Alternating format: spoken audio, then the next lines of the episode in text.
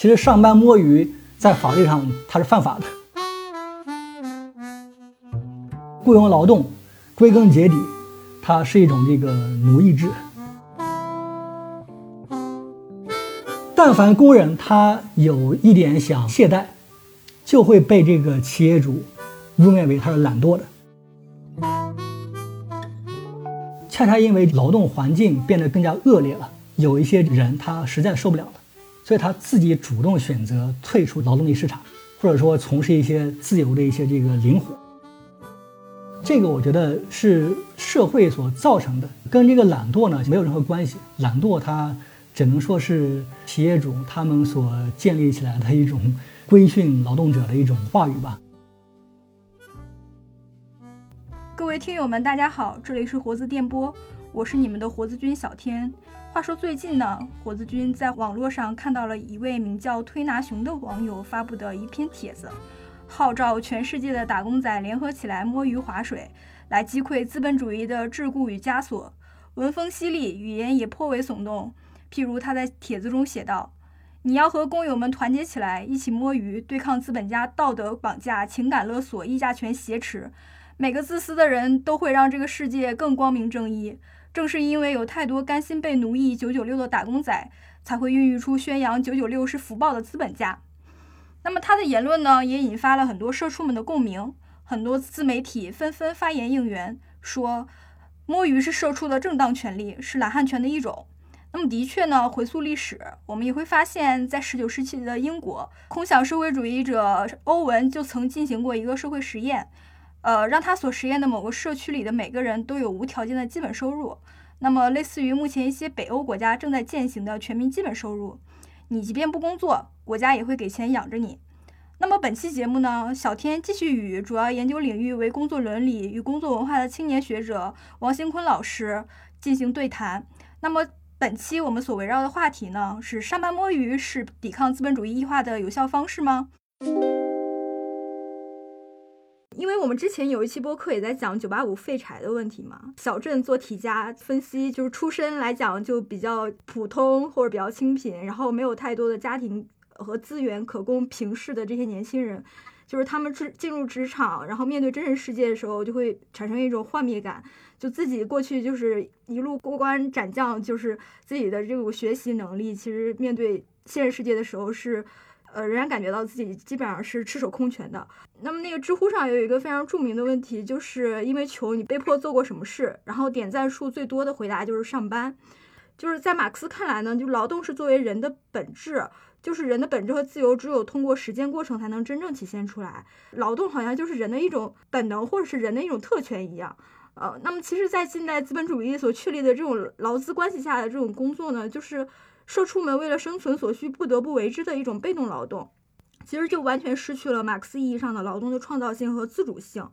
其实很多人是没有办法通过工作感受到价值和意义感的，而且是在这种社会板结、阶级固化的当下，也很少有人能够仅凭工作就可以实现阶级的上升性流动。呃，那么就是想问一下邢坤老师，我们今呃应该如何审视当代社会雇佣下工作的意义呢？就是我们所渴望的那种很理想的工作，就是能够达成自我实现，而且能够保证我们衣食无忧的这种理想工作，是否真实的存在在这个世界上？其实你说这个九八五废柴小镇做题家呢，其实他，我理解他也是阶级固化下的一个必然。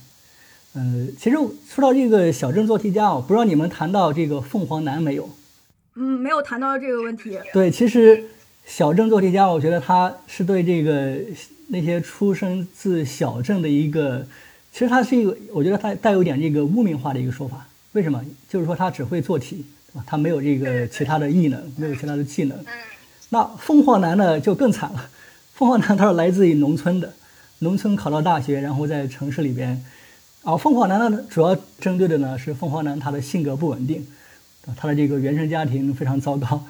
所以我觉得这个凤凰男和小镇做题家都是一种比较污名化的说法，这一点。第二点呢，说这个九八五废柴，九八五肯定不是废柴了，能考上九八五，说明他的这个智力和毅力呢都是呃无可挑剔的，他能够打败全国百分之九十九的人了。那之所以他看起来是废柴呢，其实呃，在阶级固化之下，如果我们用这个布尔迪厄的一个说法呢，就是小镇做题家啊，他有的是这个文化资本啊，他有这个985学历，但是他不掌握这个经济资本，他来自于小镇，他的这个经济能力肯定是不行的。那他的这个社会资本，还有象征资本。这个布尔迪厄他把这个资本呢区分为四种，他的社会资本呢就更匮乏。什么叫社会资本？就是我们中国说的关系。那考上985的很多是城里边那些这个专业人员，起码是中产阶级以上的啊，他们是有很多这个社会关系的。恰恰是这些社会关系可以保障那些就是说城里边大城市的那些这个孩子呢，能够进入到比较理想的工作，而这个。来自于小镇的，因为他没有这个所谓的社会资本，他的经济资本也不是很雄厚，所以说他在进入劳动力市场的时候呢，他肯定是竞争不过跟他这个同学的那些这个家境稍微好一些的。再一个，布尔迪厄其实他说的这个象征资本，这个象征资本其实有点类类似于我们说的这个社会的声誉。这个社会声誉呢，我觉得当我们来谈这个。小镇做题家的时候，就是在降低这个小镇做题家的这个社会声誉。为什么？我们一说小镇做题家，就说他没有这个其他方面的异能，而这个大城市的这个孩子呢，九八五学生呢，他的这个综合素质很高了，他的这个多才多艺了，这个其实就是他的声誉。这个声誉作为社会资本呢，也是有利于那些这个大城市的孩子找到更好的工作的，啊，所以说，在这样一种这个资本，它。分配不均的情况下，其实也就是这个阶级固化的情况下，那往往是那些这个出身好一些的，他会自然的去到一些更好的工作单位里面去，而那些出身不是很好的小镇做题家呢，他自然就呃不可能去到一些非常理想的，所以相对来说，他们跟那些这个呃他的同学相比呢，就相对于显得废柴。但是在呃这其实是这个社会关系的一个必然结果。这是关于这个呃小镇做题家，呃，关于这个工作的意义啊，呃，我其实最近也在写写一本书，在一本书里面呢，其实我梳理了，就是说我们现代以来的几种这个工作观念吧，我把它简单概括为这个资本主义劳动观和社会主义劳动观。这个资本主义劳动观呢，它其实有两种，一种呢就是我们非常熟悉的，就是自打这个新教革命以来的。那样一种所有劳动都光荣、所有劳动都神圣的那样一种观念，这是一种这个就是我们现在说的这个工作伦理。另外一种呢，是从这个亚当·斯密开始的西方古典经济学的一种劳动观。这个劳动观呢，我觉得它是比较这个实事求是的。其实它我把它称为叫劳动负效用论。这个负效用就是说，我们在劳动的时候呢，必然是伴随着痛苦的。所以，我我劳动，我肯定得获得一些经济补偿，因为劳动不可能给我带来任何好处，它是一种负效用，所以它叫这个负效用论。那这样一种这个负效用论和这个劳动神圣论，其实它存在一种这个非常矛盾的这个关系的。但是呢，它在西方社会它就是共存的，这是比较奇怪的一个事情。这是资本主义劳动观的两种观念。那社会主义劳动观呢？我把它分为三类，一种呢是无政府主义的劳动观，这个就是劳动可以光荣，而且呢，劳动应该成为它比较特殊地方，他认为劳动应该成为可以吸引人的，能够让人喜欢的一种活动。当然，这个其实马克思也有一些，跟刚刚你说的这个劳动是人的本质啊，呃，他说劳动应该是人的第一需要，当然这个是有前提的。他认为是只有是在这个没有这个剥削、没有雇佣关系的未来社会才可能。呃，他也非常承认，你在这个阶级社会劳动，嗯，很大程度上都是一种强制、这种强迫，你不得不去劳动。作为一种这个人的本质观念的劳动呢，它其实是强调劳动是一种人的一种自我实现，就是说我我是一个什么样的人，我得通过我的劳动表现出来。好比说现在。我进行了这样一种这个知识劳动，我在表现我的学识，那我在打一张桌子，我是表现我的技能，这都是人的一种这个自我表现和自我实现。那这个呢，就叫马克思的一种这个劳动实现论。他这个观念呢，其实也来自于黑格尔。再一个就是我们在社会主义国家，就是普遍存在的劳动光荣论，就是说在呃社会主义建设的崇高目标之下呢，所有人都应该劳动，呃，所有人都应该认为，不管什么样的劳动，你当国家主席也好，掏大粪也好，都是光荣的。这是我总结出的这个五种这样一个工作观。那在今天呢，我们很难说这个劳动呢能够给我们带来带来很大的这样一种这个成就感，因为我们的劳动呢被彻底的商品化，所以说都是一种这个强制性的不自由呃不大自由的劳动。那这个怎么办？另外一个就是说，现代社会。我把它称作为现代人在工作时的一种悖论。什么叫悖论？就是绝大多数人，就是说出于这个意识形态观念也好，还是怎么样也好，其实都需要一份工作。没有工作的人，我们是很难想象的。但是呢，绝大部分人都痛恨他们的工作，这是我们现代社会一个非常悖论性的一个存在。那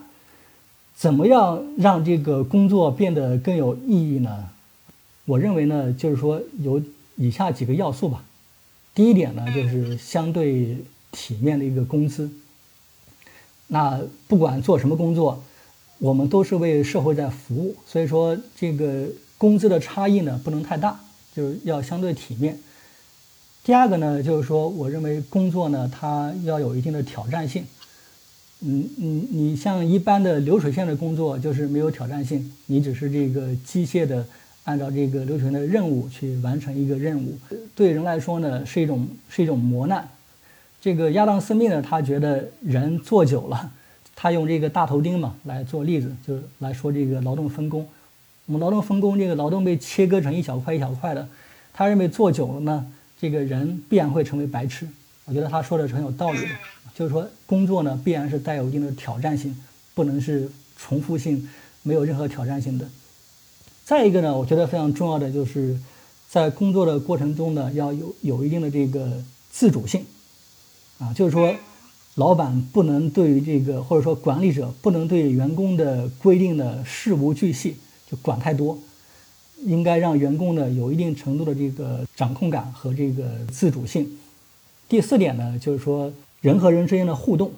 当我们说我们需要工作的时候呢，其实很多时候我们需要工作时候跟他人的交往。互动，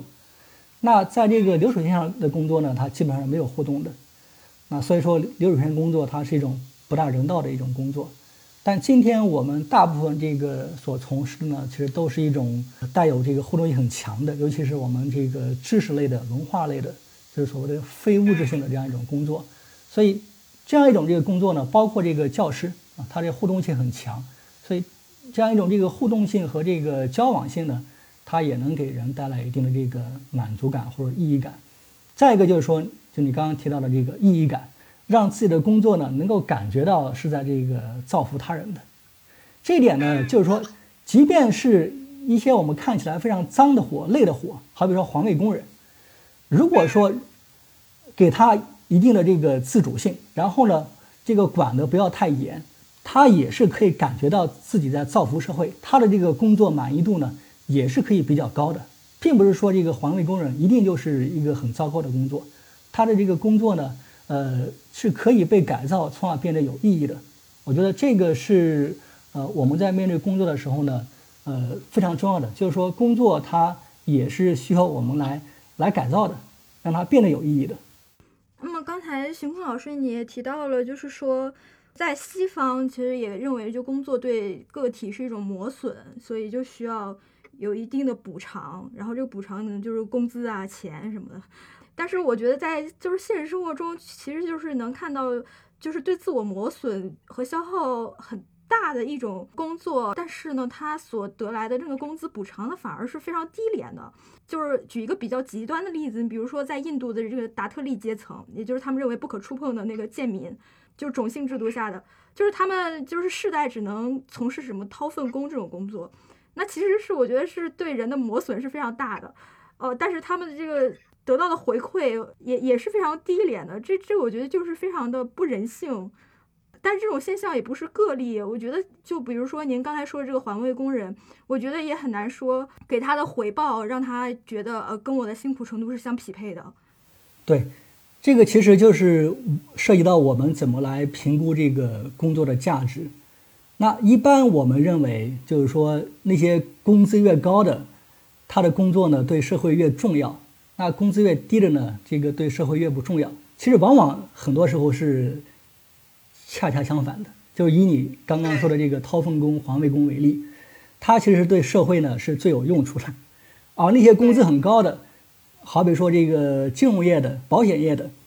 他们的这个工资很高，但是他们为社会做出了什么贡献？我们是要打一个问大大的一个问号的，但是这个恰恰就是市场社会里边的它的一个规则，所以说西方它有一些这个学者他就认为呢，那些恰恰对社会有很大用途的，好比说环卫工人那些这个家政工人，应该给他们一种这个逆向逆向取酬，就是说他工资啊他工作看起来是一种脏活累活，但恰恰因为他对社会的这个。呃，贡献是很大的，所以说我们对他的这样一种这个在经济上的补偿呢，应该是更高一些的。我觉得这个是比较有道理的，因为我们对社会的这个贡献，并不是取决于你的工资多少，而是我们要看你到底给社呃社会做了多少这个有用的东西，哪些东西有用，其实这就涉及到我们对于这个工作了怎么看的问题。所谓的呃环卫工人也好，掏粪工人也好，呃包括这个家政服务也好，呃他应该。有一个更体面的一个工资，而不是这个一个低工资的这样一个一个状态。嗯，那么我也其实也听到一个就是金融从业者 他对自我的一种开解啊，因为他自己也是认为自己的这个工作是没有意义的，就是没有没有办法创造出实际的这个社会的这种功效或有用性。然后他说，就是因为我在我的工作中感觉不到意义感，所以我才用高工资来回馈我这种空虚感。然后我就觉得这种就是非常强词夺理。对，但是我就我之前我采访过一些就是金融业的从业者，其实呢，他有一些他会给自己辩护，他认为我金融业呢，我我投资，呃，好比说我投给那些这个科技公司，我是为社会造福的，这个有一定道理，对吧？因为说这个金融业它有一些呢，啊，包括一些这个银行业，它是为这个实体经济来这个服务的，但是。更多的这个金融业呢，它都是一种这个投机掠夺，对吧？它的这个金融业的工资呢，如果说从这个政治经济学的角度来说呢，都是来自于工人的这个剩余价值。某种意义上，它是对这个社会剩余价值呃一种抢夺吧。他把这个剩余价值都抢夺过来，那他作为这个投机者，他的确是呃是比较空虚的。那典型的电影，好比说这个《华尔街之狼》。对吧？那里边他，他要通过各种各样的这个色情了、毒品了来补偿自己，这道理也是一样的。所以这个他主观上有一些呢，他认为，呃，因为我是高工资，因为我是这个社会的顶层，他认他有一些的确认为我应该是对社会有用的。你可以说他自我欺骗，或者他就是这么认为的，嗯，但有些这么认为，那还可能还有你一些你说的，他可能比较诚实。他觉得我就这个工作的确我没有给社会造福，但是呢，我因为我我也是磨损自己了，所以说需要一些补偿，这个也是也也也可以说得过去的。然后我觉得这种现象就是很畸形。现在因为有很多年轻人就拒绝雇佣劳动嘛，就比如说日本的御宅族，就宅居在家里面，不不上学、不工作、不社交、不恋爱，就日本这个群体应该是为数不少的。呃，然后，但中国现在这样的年轻人其实也是越来越多的。那么还有一些年轻人，虽然他出门上班，但是他就认为摸鱼就是，呃，一种拒绝与资本主义合作的抵抗方式，所以他就说就是，嗯，佛系摸鱼。然后，呃，越是这样，他就越觉得自己有一种抵抗性。其实可以把他们这种生活状态理解为对资本主义生产关系的一种拒绝与反抗吗？我觉得，呃，在消极的意义上是可以的。其实上班摸鱼。这个你其实，在法律上它是犯法的，等于说你偷窃了，对，你偷窃了老板的时间，对吧？老板雇佣你，好比说雇佣你，你应该工作八个小时，对吧？这个八小时你是完全应该全心全意为老板服务的，但是你八小时之内呢，你你这个用用用来摸鱼，等于说你偷窃了老板的时间。但是在这另外一个意义上，你是反对这个作为雇佣劳动力，你是反对这个你被雇佣的这样一种这个状况的，所以说他，我觉得他是有一定的这个反抗性的，啊，但是他是一种消极的一种反抗。那就是说，因为您刚才所说的这种反抗应该是非常消极的嘛，然后我觉得他也是很难持续的，因为你作为一个人，你毕竟要吃饭嘛，然后你不工作，你怎么能够长久支持支持呢？而且就是一定要背负着被斥责游手好闲、无所事事的道德压力。因为我之前就采访过一个北大日语系的一个老师，他就说那个，呃，如果说呃日本哪个年轻人啊，就是呃家里面有一个御宅族，然后就是说这家里的妈妈就没有办法出门见人的那种，其实是觉得非常丢脸的一件事情。然后所以我就想，就是相较于这种呃消极的反抗，您觉得有没有相对比较积极一点的反抗方式呢？对，这个折居族呢，的确是日本它一个非常。可以说比较严重的一个问题了。我看到的数据呢，其实二零一九年有个统计，它日本呃有一百一十五万吧，这个所谓的折居族，那还有学者统计到可能有将近两百万了，这是一九年数据。而且它的确，它成了一个呃父母的一个累赘。你刚刚你那个日语老师，他的确说的是有道理的，就是说整个家庭他都会跟这个社会相脱节的，而且呢。这个子女他对于父母呢，他也会产生家庭暴力的，因为他子女会把这个他的自己的失败归咎于父母，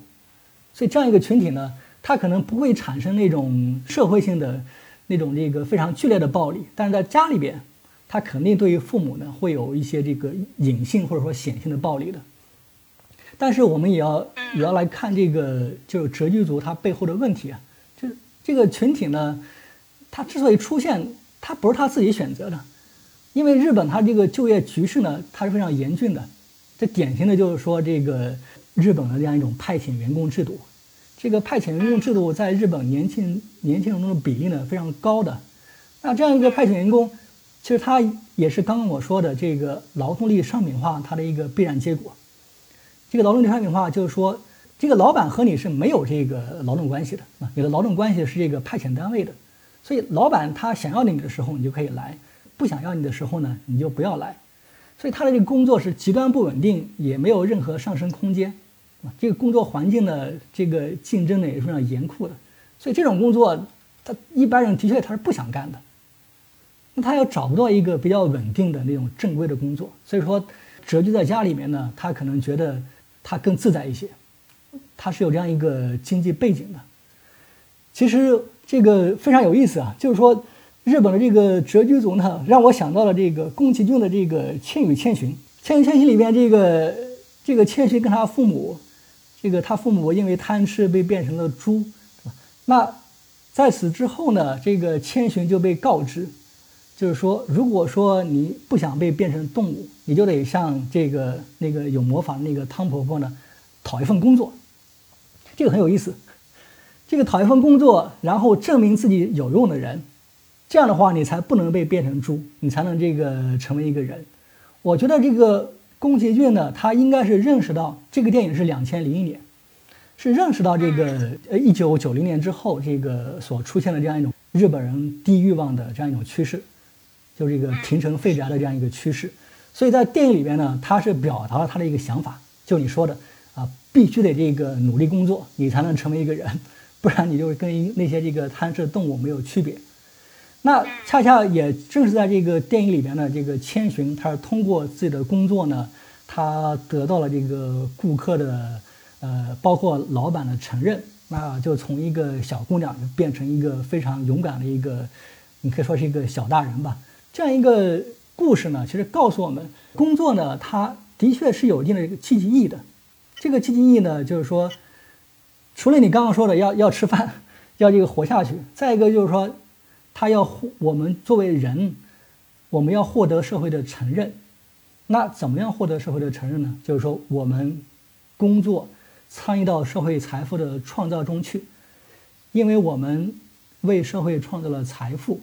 这个社会承认我们的工作，然后给我们发一定的这个工资。我们得到工资的同时，其实也是可以得到一定的这个承认的。而那些宅在家里面这个谪居族呢，他肯定不是一种这个健康的状态的，肯定是有问题的。他对他的心理来说呢，也是有问题的，就是长期不工作。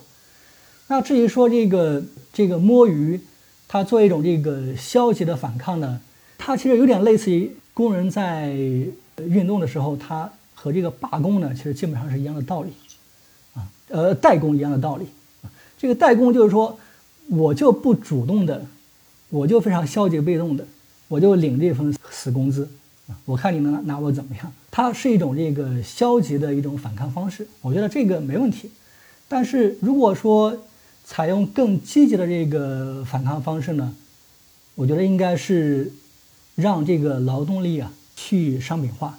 怎么样去商品化呢？那就是建立一个更稳定的劳动关系啊，就是说让老板不能够随便辞退我。当老板不能够随时辞退我的时候，我的这样一种这个议价权啊，就是我作为劳动者的一个议价权，其实提高了，对吧？我我能跟这个老板讨价还价了，讨价还价讨价什么？那就是说，老板你得给我涨工资。再一个呢，就是说缩短这个工作时间，你不能随便的延长我的劳动时间，让我随便加班啊什么的。再一个呢，就是说要求这个更好的，呃，当然这个是在国家和企业共同完成的，就是说更好的这个福利待遇，失业保险啦、医疗啦、养老啦这些保险。当然了，还有成立比较这个正规的工会。这些都是有利于这个劳动力去商品化。这个劳动力去商品化，其实是让劳动者呢有一种这个主人们的感觉的一个必然前提。那再一个就是今天，呃，我发现就是大家不大强调的，就是说让劳动空间变成一个比较民主的一个一个空间。这个我觉得在中国的探讨呢，可能不是很多。什么意思？我们在政治领域呢，我们认为我们需要民主，对吧？大家都来这个都来说话。都来这个提议，但是呢，在企业里边，这个马克思呢，他有一个话，他叫“工厂专制主义”啊，就是工厂里边，在企业里面啊，老板就是这个专制的君主，但是在企业里边，我们作为员工呢，也应该获得一定的这样一个说话权。当然，这个说话权其实也建立在一种，好比说，呃，员工呢可以持有股票，但有些企业呢，他已经那么做了。但再有一个就是说，员工呢可以参与决策，因为员工呢毕竟是企业的一个发展的主体，所以这些就有利于这个工作场所更加的民主化。这些我觉得是更加积极的这样一种这个反抗方式吧。当然，它其实背后呢取决于老板和员工力量的之间的对比。老板肯定是希望说，我把你工资削减的越低越好，对吧？劳动时间越长越好。那员工呢，我肯定是。我的劳动时间越短越好，我的待遇越多越好。老板和员工的诉求不一样，所以它之间有一个力量对比。那到底是呃结果怎么样呢？就得看这样一种这个力量对比吧。呃，说到这个摸鱼，其实我想到这个意大利，它其实在呃上世纪六十年代、七十年代，它有一个叫漫长的五月。我们知道这个法国的五月很短，五月风暴很短，但是意大利呢，它持续了其实十年，从这个六八年到七八年。在这个过程中呢，他们提出了一个口号，就叫拒绝工作。这个口号呢，我觉得是比较比较这个革命的。这个拒绝工作呢，就是说，当然了，它不是一下子就是说大家都不干了，而是说我通过这个代工、破坏，呃，通过这个要求老板缩短工作时间的一种方式。当然了，这前提呢是大家采取一个比较集体性的、团结性的一个活动，这个个体性的。这个力量呢，毕竟是非常微弱的，呃，关键呢还是一种这个集体性的，去把它作为一种这个一种诉求来要求，这样的话，我觉得更有这个力量一些。而且呢，这应该是劳动者的合法权利，我们应该这个是正大光明的去争取。对，所以说这个如果说一个积极的这个态度的话，我觉得可能这个是更积极一些吧。就刚刚听您讲的，就是积极的反抗方式，然后我就想到那个今年得奥斯卡最佳纪录片的那个纪录片《美国工厂》，中国的这个玻璃厂的这个老板就说，呃，可以在美国，就是他们那个铁锈区嘛，就建一个中资企业，让他们那个失业人口去做玻璃，但是一定不要美国工会。就是说，就是我们的企业就一定不不能是工会制的，这样就是没有能够聚集起工人的力量进行集体反抗的这样一个机制，所以就是可以让他们延长他们的工时啊，或者随意裁员啊，进行更大程度上的剥削啊。对这个纪录纪录片很有意思，对里边他 他就说中国的员工很勤劳，对吧？美国的员工很懒惰，这个其实。如果说我们看这个，咱们刚改革开放的时候呢，那些外资进来，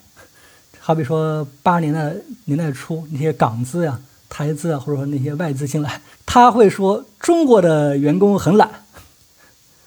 为什么很懒？因为当时中国呢，它有一些这个，它有些是集体企业，它的这个社会保障它是比较这个强的，跟今天这个美国其实差不多。因为它美国它有一些社会保障，有一些这个工会，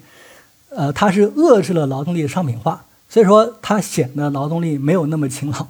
但是，呃，恰恰是这个中国呢，又开始来来这个嫌弃美国人懒惰，我觉得这非常有意思的一个现象。嗯，现在就是你如果是努力工作的人，就会被认为是个勤劳的人嘛。然后如果不想就是在雇佣劳动下就是奋力打拼的这种人，就是被斥为懒惰呀，或者没有没有奋斗精神啊这种啊。但现在就是很多年轻人，呃，都会自嘲说，就是我是失去了梦想的咸鱼啊，或者是我就是想做一条米虫，我就是想被投喂，就是想混吃等死。那你像我的父辈，其实还是是六零后，然后就是成长在集体主义的余晖之下嘛，然后他们这一代人就尚且保留着就是劳动最光荣的社会主义价值观，就是非常不理解当代年轻人频繁跳槽啊、裸辞啊这种现象，以及就是想不劳而获的这种心理，呃，就是您如何理解这两代人对于工作观念的不同呢？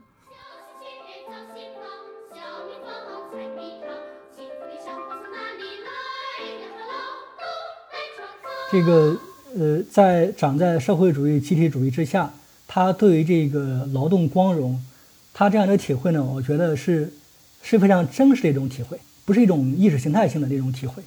因为当时他的这个福利是很好的，在当时呢，劳动力是去商品化的啊，因为他们是真正的这个企业的主人，是国家的主人，你你这个管理者呢是不能随便把它开掉的啊，你管理者呢还经常会受到这个工人的基层工人的这个批评的。所以在那个时候，我我读到这个有一个天津作家，这个叫蒋子龙，他也是一个改革作家了。他其实有一篇文章，他就叫《自豪与悲情》，一个老工人的述说。他其实当过这个工人，这个蒋子龙，他就说，在一九六零年的时候，他是羡慕当工人，不羡慕当干部的，因为那个时候当工人，他的确是光荣的，而且呢，在当时呢，大家都是按劳分配的。就是说，每个人都是因为我为国家做了一定的这个贡献，或者说呃做了一定的劳动，然后大家都按照这个贡献来分配。那个时候虽然说有这个工资的差异啊，但是差异呢没那么大。但是今天不一样了，所以说我们来看这个社会心态呢，必须得从这个社会存在，尤其是这个生产方式、生产关系来理解当下的观念。我们今天的这个生产关系。尤其是分配关系呢，是变化了。过去呢是这个按劳分配，今天呢我们是多种分配方式了，对吧？今天，呃，按劳分配，按资本分配，按照这个技术管理、信息分配，还有按照这个土地分配。什么意思啊？你劳动一辈子，你的这个劳动报酬和那些按照资本、按照这个土地分配的，你永远是赶不上的，对吧？你在北京有两套房，你的这个房租。就够你生活的了，所以说，那有一些人，他发现这个今天我通过出卖我的劳动力，远远达不到我理想的那样一种生活水平，所以他要这个频繁跳槽，对吧？他要找那些更好的工作，他想象中更好的工作。那还有一些人呢，就觉得我再怎么劳动，我这一辈子我赚到的工资呢都是非常有限的，就通过我的劳动来获得的，跟那些通过资本来获得的呢是没有办法比的。所以呢，他就梦想着说要躺赢，其实这个躺赢也好，或者说这个换频繁换工作也好，都是跟我们这个生产方式、生产关系的变化呢是有这个紧密的联系的。其实，在您看来，就是说中国还处于这种集体主义式的这种分配关系和这种生产关系的时候，是一种更合理的这种生产关系吗？从这个生产关系来说啊，生产关系它有三个维度。一个就是所有制，啊，这个所有制就是说我们用社会主义公有制代替的这个资本主义的私有制，它另外还有两个就是分配关系和劳动中人和人之间的关系。这个分配关系就是说我们到底采用什么样的分配方式？我刚刚说了，在这个就是你父辈那个时代呢，我们都是按照按劳分配的，只不过当时的按劳分配，呃，国家主席和这个基层工人他有一些差距，但是差距呢远远没有我们今天这么大。那一个社会，他如果说这个管理者和被管理者差距过大，这个社会肯定是不健康的，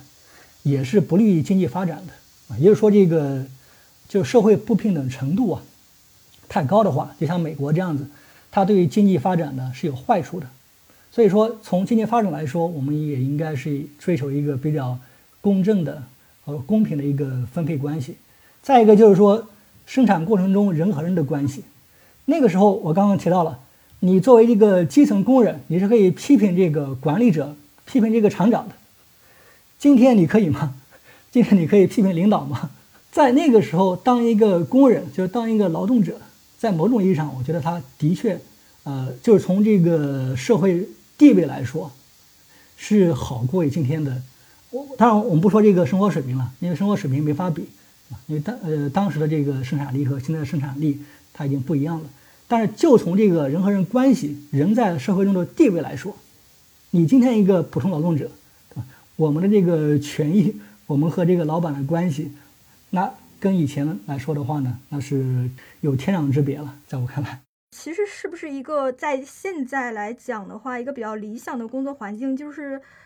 类似于北欧五国那种，就是像什么挪威、芬兰，呃那样，就是建立在高度发达的生产力之上，但是基本上它的分配啊和这个劳动者之间的关系啊，也就是他们的那个贫富差距啊都没有那么的悬殊，然后都比较的和睦，然后整个这个。关系都比较良性，比较健康，就是像北欧五国那种国家的这种环境，是不是我们可以去期待的一个未来的一个状况？它的模式当然是好一些，因为它是一种呃高福利国家。那高福利国家，它表现在这个企业里边呢，就是我刚刚说的，它的劳动力商品化程度呢就没那么高，就意味着它的呃员工的这个福利，就是说他即便失业了，他也不用很担心。即便失业不用很担心，什么意思？就是说，我不用养这个老板的鼻息了，对吧？我可以和老板能够比较公平的，呃，比较这个平等的对话了，这样也有利于这个企业的这个民主化。所以这样一种模式呢，在在当时的中国呢，就五八年它有一个叫鞍钢宪法，其实它也有类似的，就是鞍钢宪法就是说，这个企业不是一个人说了算，而说这个员工呢，就是基层工人呢，也要参与管理。基层工人呢，也要这个参与学技术，就你不能只限于当一个基层工人。所以我们可以看那个时候电影啊，就六六十年代、七十年代一些电影啊，它都表现基层工人他去搞这个科学研究，或者说这个起码是技术研究，在今天我们看来是非常匪夷所思的，但在当时呢，在这个政治想象里面呢，他就认为这个基层工人他也应该。掌握一些这个认为是那些知识分子或者工程师呢应该掌握的技能，同时呢，基层工人呢也应该去呃掌握一些这个管理才能，参与企业的管理。所以不一定非要是生产力水平很高很发达，在一个生产力没那么高，通过这个社会秩序的安排，也是可以让一方面这个生活水平达到一个就是稍微体面的一个程度。再一方面呢，就是说让劳动者呢有那种主人翁的可以参与到企业管理里边的这样一种这个制度，我觉得这个是可能的，并不和生产力有绝对的关系。那就是还有就是现在年轻人很推崇的一种生活方式，就是所谓的极简主义、断舍离，因为想要尽可能的和雇佣劳动脱离嘛，所以他们就想降低自己的消费欲望，就是尽量的减少购物。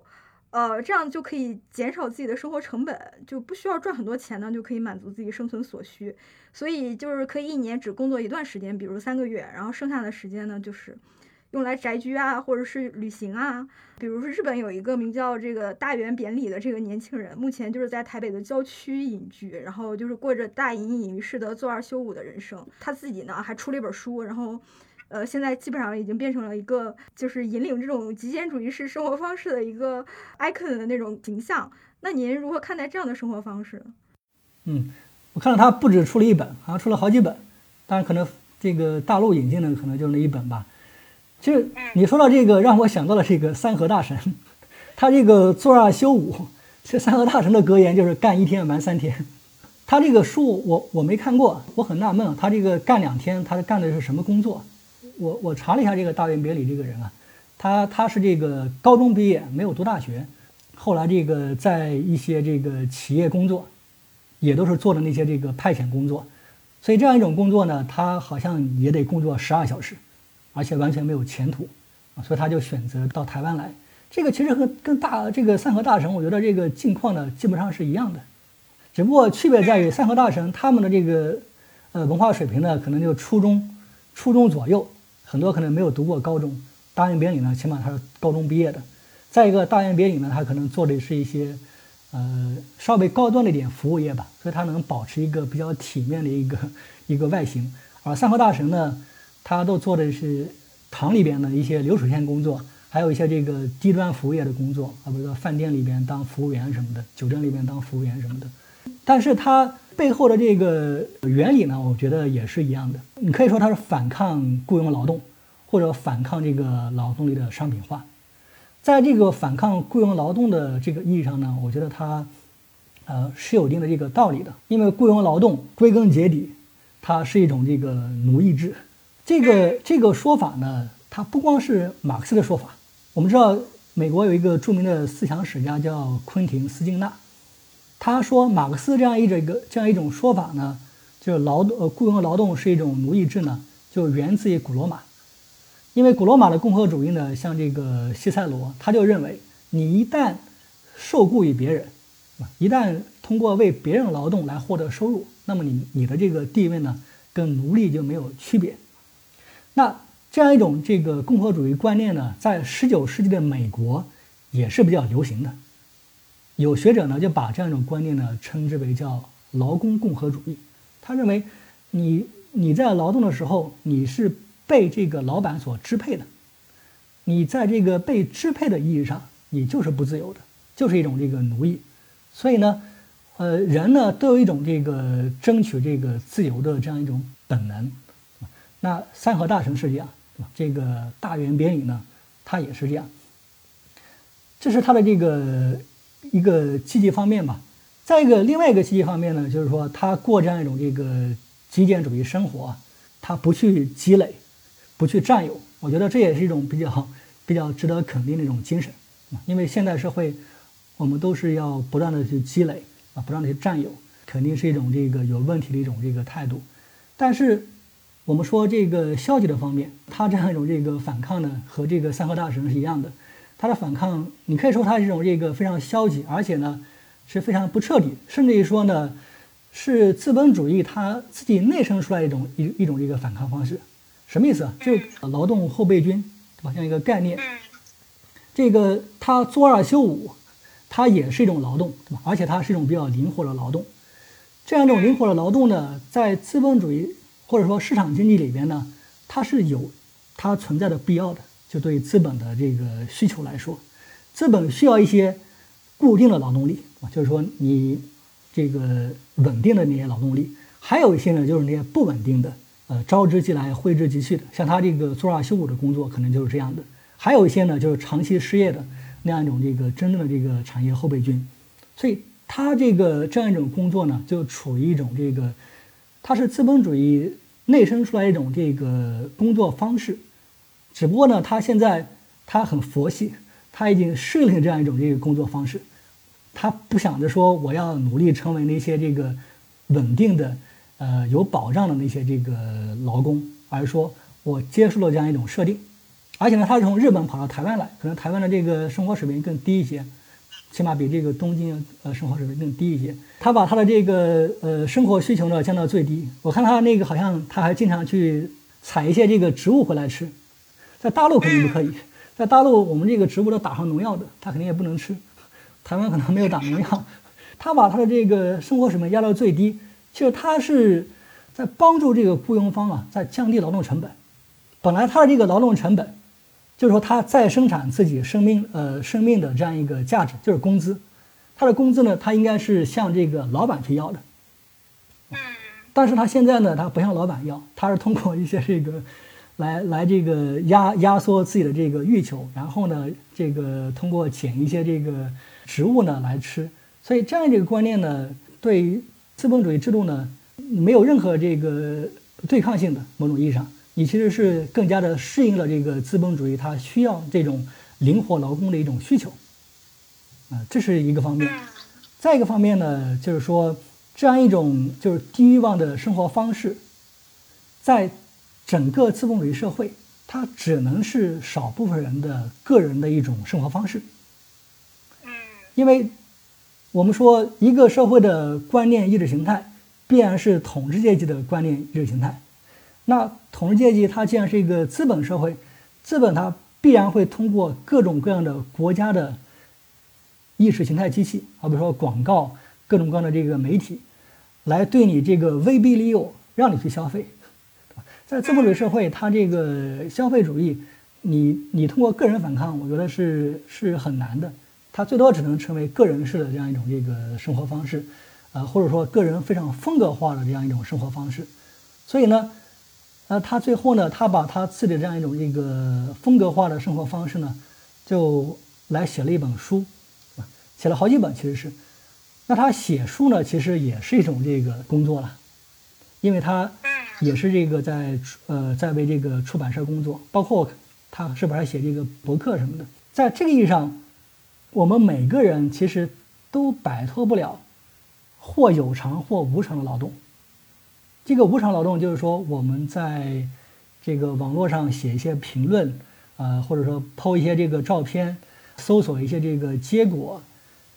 这些这个所产生的一些这个数据，其实都是被那些网络这个所有者作为免费的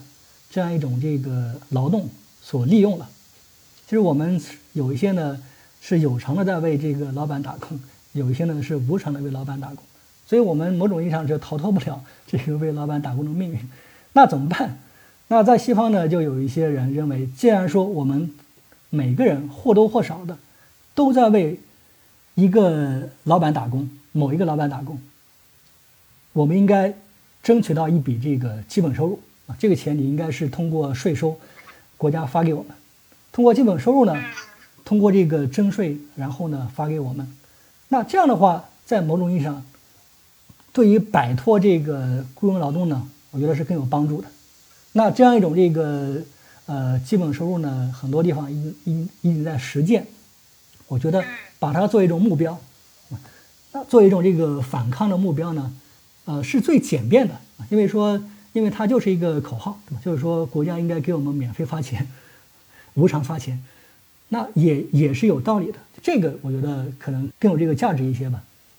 如果说你你愿意这个过一种这个极简的生活，这当然没问题。但是人应该过一种稍微体面，但是不能浪费的生活，这我是同意的，对吧？然后呢？还有一个问题就是说，他极简生活，他也没有社交生活，啊，这也是有问题的。他没有社交社交生活，人是有这个社交的成人的需求的。我们即便不通过工作去建立一些社会关系，我们也可以通过一些线下的一些啊，好比说兴趣小组啦，呃，读书小组啦，建立成呃一种这个社会关联。那这个都是需要钱的。所以说，只有有一定的这个经济基础，我们才能从事一些这个社交活动，从而获得一定的这个比较健康的一种生活，把这个社交生活压缩到最低。我觉得没有人是天生的那种这个社恐，还是一个社会环境造成的。人还是需要，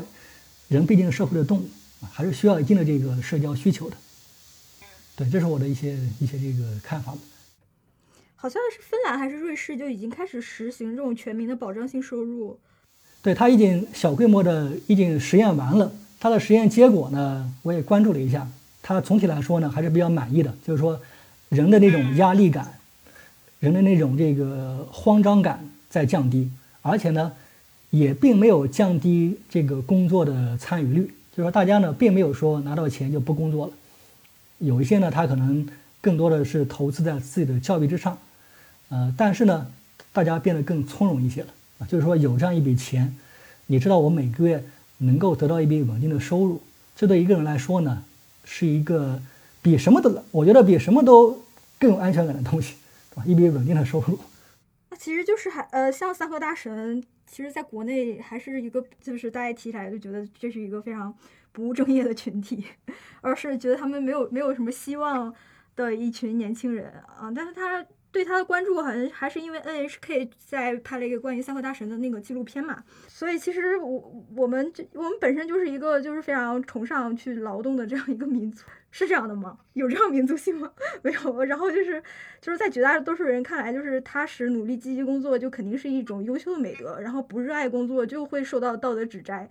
那我其实现在我就会去质疑，就是一定要努力工作这种道德伦理，其实它也是一种意识形态。就是它是怎么样被建构起来的呢？就是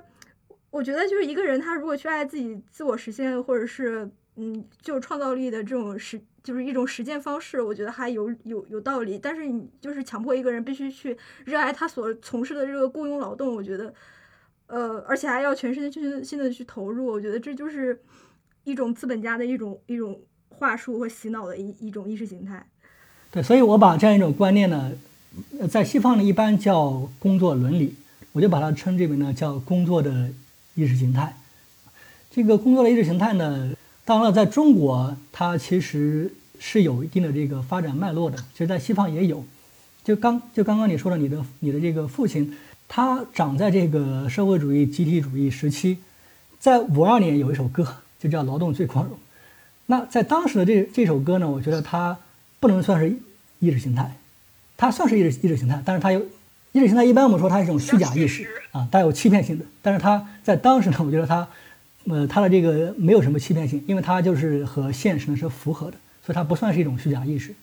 那这样一种这个观念呢，是在近代以来在中国才有的，就是说，先是呃一九零零年之后吧，先是这个无政府主义引入了引入了这个劳动神圣的这样一种观念，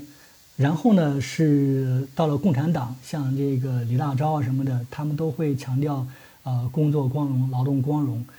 那再往后呢？有系统性的来这个灌输或者说推广这种思想的，就是延安时期，因为延安时期毕竟建立了呃这个共产党这个边区政府了。延安时期呢，一种这个观念它的建立呢，其实都有软硬两种方式。这个硬的方面呢，就是说在当时呢，就是改造这个二流子，就通过这个权力啊来这个规训这个劳动力。因为二流子其实他也并不是懒，二流子是那些这个在。农村的失地农民，他没有这个土地劳动了，他只能通过一些这个旁门左道的方式啊。这些人呢，是一个客观的社会存在，呃，所以说呢，在当时呢，要通过一种这个边区政府的这个权力主导的形式，来对他们进行这个劳动规训，让他们呃掌握这个工作纪律，习得这个工作纪律。这是这个硬的一个方面，软的一个方面呢，就当时有很多宣传。我们知道这个劳动英雄。在苏联呢，有这个斯达汉诺夫，他是这个采煤的采煤的这个劳动英雄。在中国呢，在当时呢，就有一个叫赵占奎的，他就被毛泽东树立为叫中国式的斯达汉诺夫。然后后来就搞了这个赵占奎运动，这代表这个工业的，因为他是一个和这个炼钢相关的工人。那还有农业的，就是这个吴满友的，这个他是通过这个农业种田致富。那他后来呢，也被推举为这个劳动模范，也掀起了这个叫“吴满友运动”，就是工业和农业方面都是来展开这样这个宣传。当然了，还有各种各样的文艺宣传。建国以后更是如此，他是通过这个，他取得全国政权，在全国层面上来来这个灌输这个爱劳动或者说劳动光荣的思想。那这样一种这个思想呢，刚刚说了，它是。呃，是实实在在的，不能算是一种这个虚假意识。但是在今天，就你说的，因为劳动力商品化了，我们只是被雇佣的一个劳动力，我们的这个工作呢很难有什么意义，我们的这个工资待遇呢也并不是很好，我们的这个工作环境呢也很恶劣，所以很多人像这个三和大神，他算是一种消极的反抗，某种意义上他是为了追求自由。或者说追求这个自主性，因为他在这个流水线上，他是看不到任何的这个自主性，他也看不到任何的这个所谓的意义感。再一方面，这个劳动纪律也非常严格，在这个流水线上，所以他并不是因为他懒惰，这个懒惰这样一种概念呢，其实是只有我在我理解啊，只有到了现代工业资本主义出现之后才出现，在以前是不需要很勤劳的。在封建社会，你给地主交完租子，对吧？你是死是活，这是你自己的事儿。你给封建领主有一定的这个劳役任务，对吧？这个封建领主领主，你给他干完之后，你自己的地，对吧？你爱干多少多少，没有人管你。只有到了这个近代工业革命之后，这个劳动者的这个生命时间真正成了他的工作时间。那作为这个企业主，我当然是希望你给我劳动时间越多越好，所以说，工业革命初期这个劳动时间十六个小时都是正常的。但凡工人他有一点想这个懈怠，就会被这个企业主污蔑为他是懒惰的。其实最开始你要知道，在十八世纪的时候，这个英国工人和这个法国工人都被这个老板嫌弃过，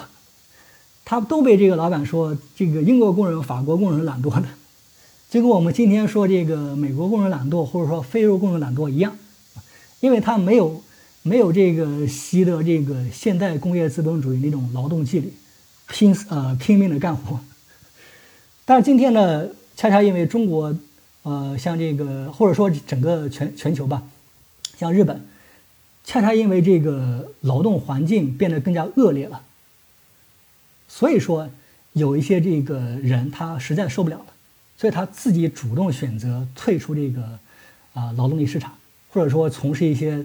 呃他觉得非常自由的一些这个灵活，这个我觉得是社会所造成的。